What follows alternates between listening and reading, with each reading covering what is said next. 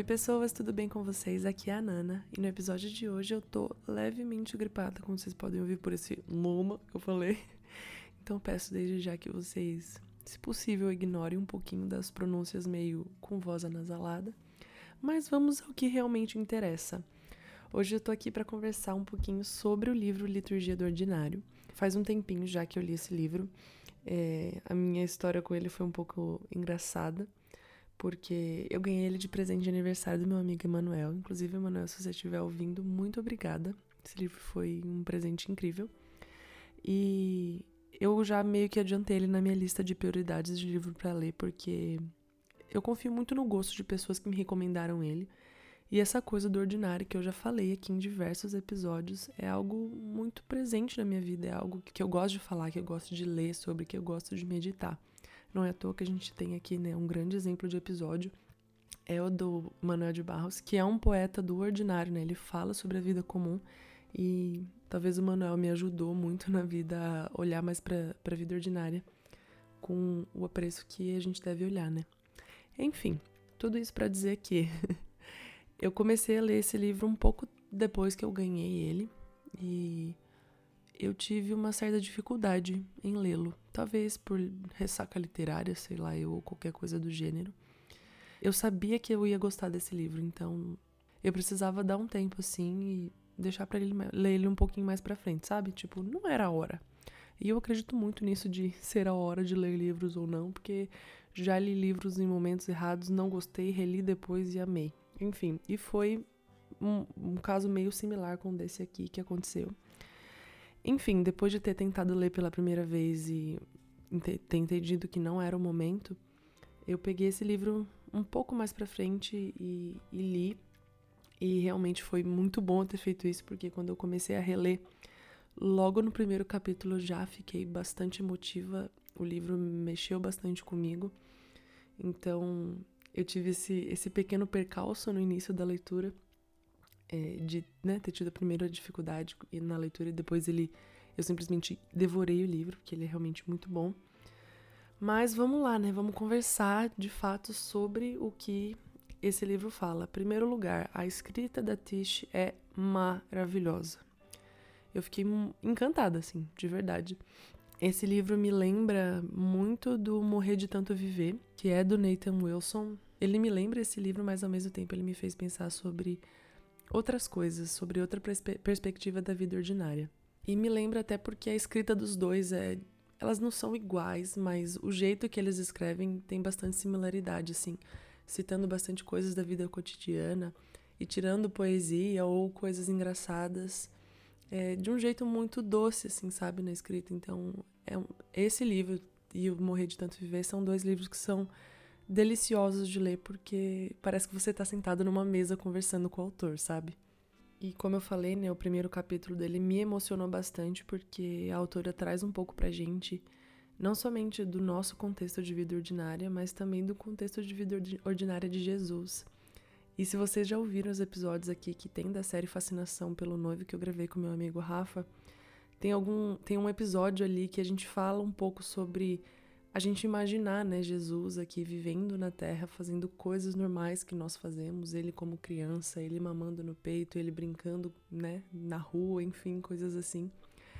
Então, eu acho que existe muita beleza nisso, né, em a gente olhar para Jesus assim e nos ajuda a, a entender ainda mais como ele é magnífico, como ele é soberano, como ele é infinitamente maior do que a gente pensa porque alguém que porque alguém que fez tudo isso como nós fazemos, né, teve uma vida ordinária, foi à cruz e nos trouxe salvação, né, uma pessoa muito ordinária também ao mesmo tempo completamente santa. É, esse, essa essa coisa de enxergar Jesus na vida ordinária é muito especial para mim é para mim é algo muito tocante. E outra coisa que eu gosto muito que ela traz não somente nesse primeiro capítulo, mas talvez nele com mais ênfase, mas ela fala um pouco disso no livro todo, é da forma como nós nos definimos, né? Muitas vezes a gente se define pelo nosso trabalho, pelo que a gente gosta de fazer, até mesmo pelas coisas que a gente não gosta. Mas nesse primeiro capítulo ela nos lembra que a primeira coisa que nós precisamos saber sobre nós mesmos é que nós que recebemos o Senhor somos pessoas selados no Espírito Santo, né? Nós, nós estamos ocultos em Cristo e somos amados pelo Pai.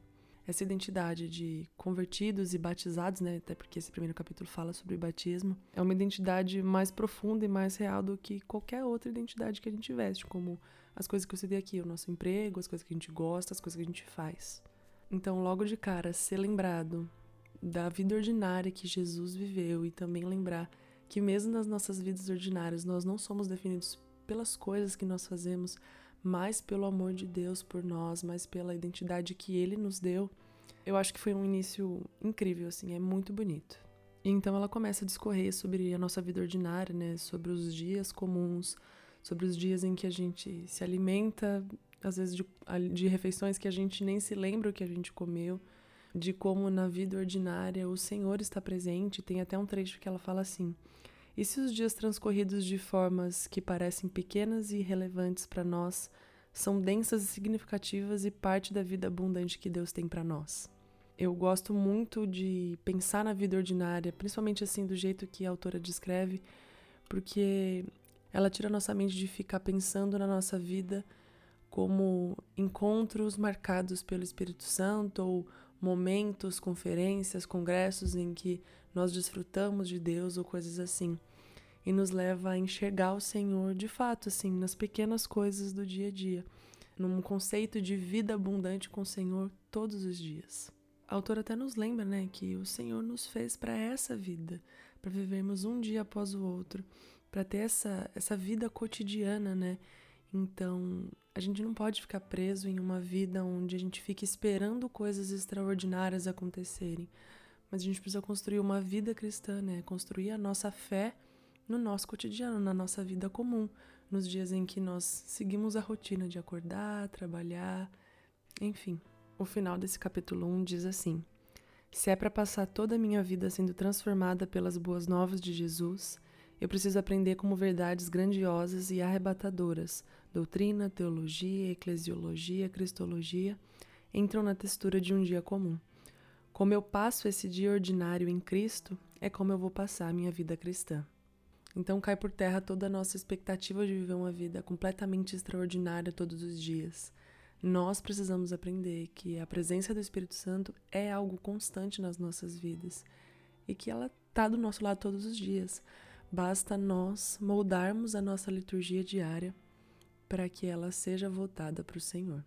E aí nisso a autora começa a contar um pouco da liturgia dela, né, da vida dela, da rotina dela, e como ela foi percebendo as pequenas atividades que eram rotineiras da vida dela, como acordar e a primeira coisa que fazer é pegar o celular, como essas pequenas liturgias né, que a gente comete e vive nos nossos dias nos moldam, como essas pequenas coisas que parecem não, ser, não ter grande importância, não serem é, grandiosas, acabam moldando o nosso dia, moldando a nossa mente. E como é benéfico nós enxergarmos isso, né, seja através da leitura de um livro, vendo o exemplo da autora, seja de qualquer outra forma, como é benéfico para nós enxergarmos isso, enxergarmos que talvez as nossas liturgias diárias, a forma como nós vivemos os nossos dias, não, não sejam voltados para o Senhor, mas sim para suprir vícios nossos, para suprir nossas necessidades humanas e carnais.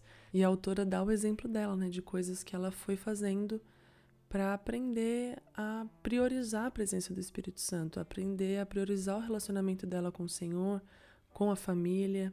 E aí o livro, né, eu nem, nem falei isso, mas no final de cada capítulo ele tem algumas perguntas para a gente ficar refletindo, tem algumas práticas que a autora sugere para a gente, né, ser transformado, ter as nossas liturgias transformadas.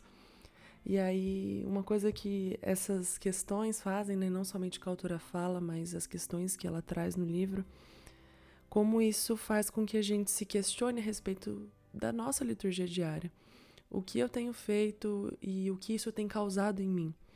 Um exemplo que eu posso dar para vocês aqui de que a autora diz e que eu me identifico um pouco com isso é que ela tem muito hábito, ou tinha, né, no caso dela, o hábito de mexer no celular logo que acorda e como isso trazia ansiedade para ela.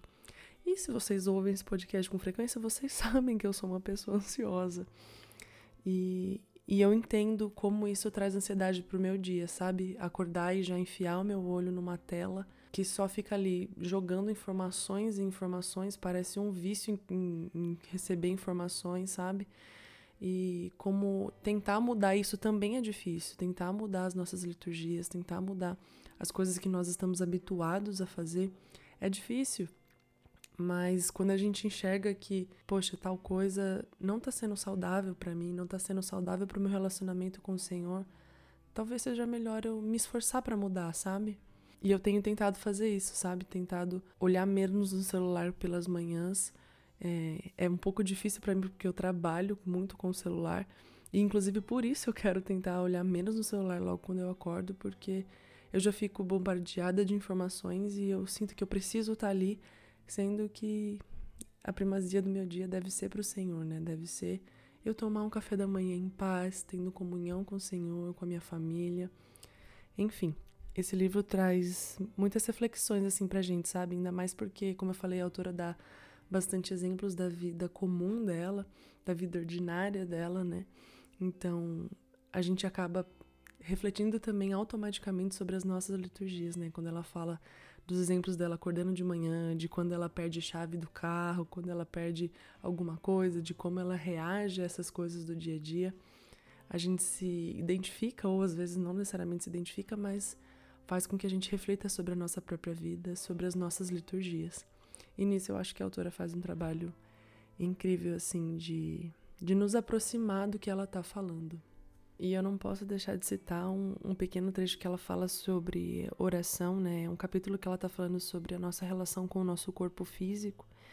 E ela cita um exemplo de que ela não estava conseguindo orar, e vocês sabem que eu gosto muito de oração, então eu não posso deixar isso de lado, porque é um, é um tema que sempre puxa, me, me puxa, sabe? Me, me ganha os olhos. Então, quando ela conta desse exemplo dela que ela não conseguia orar e ela simplesmente se colocou de joelhos e, entregou para o Senhor aquilo que ela tinha, quer seja o silêncio, quer seja o corpo ali prostrado.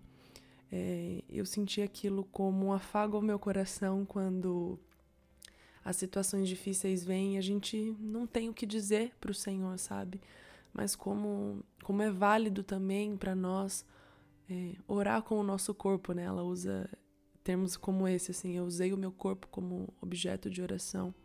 Como é válido para nós, se nós não temos palavras para colocar, para falar no, no momento de oração, qualquer que seja, por qualquer que seja o motivo, estar ali presente com o nosso corpo, nos colocando, né? Colocando o nosso corpo nesse, nesse ritual, nessa liturgia de estar em oração, mesmo quando a gente não consegue dizer algo, é completamente valioso. Enfim, o que esse livro mais me marcou e me fez pensar e me faz pensar ainda é, é como as nossas liturgias diárias, as coisas que nós fazemos na nossa rotina, de quando a gente acorda quando a gente vai dormir, como isso reflete no nosso relacionamento com Deus, como isso molda as nossas vidas, tanto para estarmos mais próximos de Deus como mais distantes. E fica aí para nós, né, essa reflexão de a nossa rotina, a nossa liturgia ordinária tá nos levando para mais perto do Senhor ou para mais distante. Enfim, eu vou deixar esse, essa reflexão com vocês, porque ela está comigo desde que eu li esse livro. E eu queria muito trazer ele aqui para vocês, então é isso. Fica mais do que recomendado esse livro. Eu acho que muitos de vocês que ouvem o podcast já leram. E é isso. Até o próximo episódio. Um beijo e um queijo.